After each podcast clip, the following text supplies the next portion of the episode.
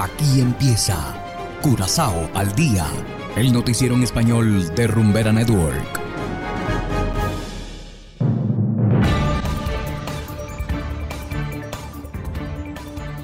Muy buenas tardes, estimados oyentes de Rumbera Network 107.9 FM. De igual manera, saludamos a quienes nos escuchan a través de noticiascurazao.com en formato podcast. Hoy es martes 20 de septiembre de 2022 y a continuación los titulares. Ex empleado aeroportuario condenado por narcotráfico. Tormenta eléctrica causó varias molestias en toda la isla. Primeros ministros del reino viajan a Nueva York para reunión de la ONU. Y en internacionales, el mundo despide a la reina Isabel II del Reino Unido. Esto es Curazao al Día con Ángel Van Delden.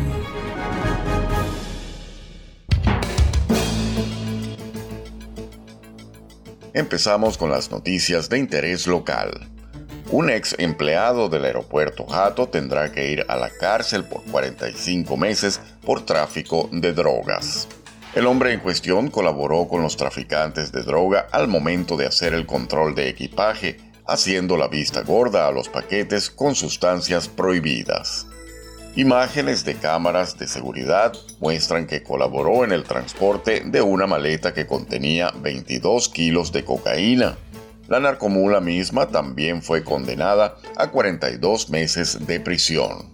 En este caso, el juez tuvo en cuenta las circunstancias personales del hombre al momento de emitir su veredicto, se dice que el contrabandista fue motivado a hacer lo que hizo debido a que tenía muchas deudas pendientes.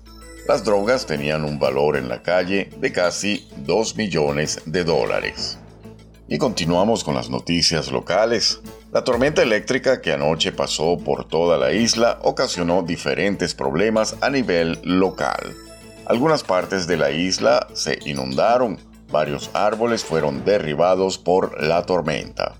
También hubo cortes de energía en varias zonas.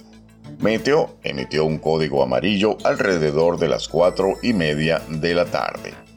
Por otro lado, el aeropuerto Jato cerró por precaución, por lo que varios aviones tuvieron que desviarse temporalmente a otros aeropuertos. Media hora después del cierre, el aeropuerto fue abierto nuevamente. Y seguimos con las noticias locales. Los primeros ministros de Aruba, Curazao y San Martín acompañarán a Mark Rutte, primer ministro de los Países Bajos, a Nueva York esta semana. Allí se llevará a cabo la Asamblea General de la ONU número 77. Gilmar Pisas, Evelyn Wafer Cruz y Silveria Jacobs participarán en varios eventos paralelos organizados durante la semana, centrados en educación, clima, liderazgo femenino y pequeños estados insulares en desarrollo. Asimismo, se reunirán con varios colegas regionales y diferentes agencias de la ONU. Y hacemos ahora una pequeña pausa y enseguida volvemos con más de Curazao al día. Hagan lo que hagan, pongan lo que pongan.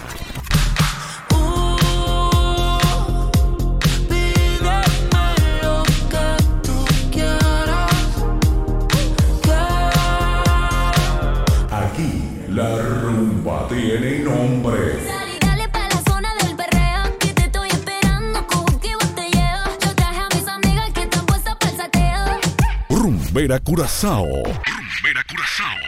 No tiene rival, solo para ti. Continuamos ahora en el ámbito internacional.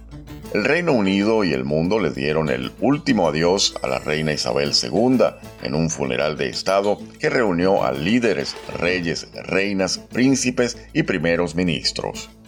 Miles de personas llegaron a las calles de Londres para despedir a quien ostentó el trono durante 70 años.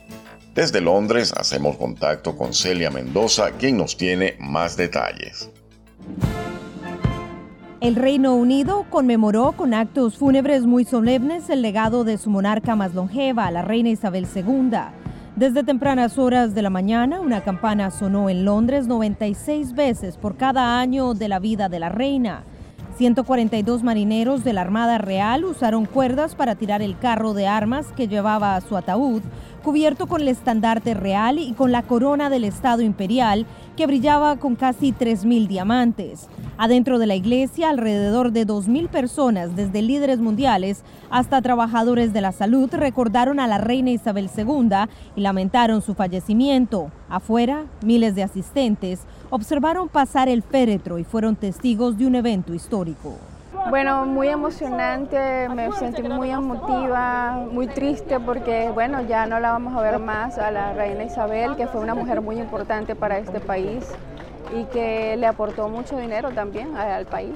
Um, Ciertamente estoy impresionado con los eventos de hoy, la conmemoración de la muerte de la reina, la importancia de ella para mucha gente y aprecio todas las cosas que ha hecho. El presidente de Estados Unidos, Joe Biden, rindió homenaje a la reina Isabel II al firmar el libro de condolencias en Londres. Uh, Decente, honorable y siempre sobre servicio. Y nuestros corazones están con la familia real, el rey Carlos y toda la familia. Es una pérdida que deja un agujero gigante. Mientras miles de personas acudieron al centro de Londres para despedir a la monarca y presenciar un momento histórico. El lunes fue declarado feriado público en honor a la reina Isabel II, fallecida el 8 de septiembre. Celia Mendoza, Bus de América, Londres, Reino Unido. Y de esta manera, estimados oyentes, llegamos al final de Curazao al día. No olviden que pueden descargar la aplicación móvil Noticias Curazao, la cual está disponible totalmente gratis desde Google Play Store. Con esta aplicación podrán recibir este noticiero y mucho más directamente en sus teléfonos móviles. Trabajamos para ustedes Saberio Ortega en el control técnico y ante los micrófonos Ángel Van Delden. Tengan todos una feliz tarde y será hasta la próxima. Aquí termina Corazao al Día, el noticiero en español de Rumbera Network, 107.9 FM.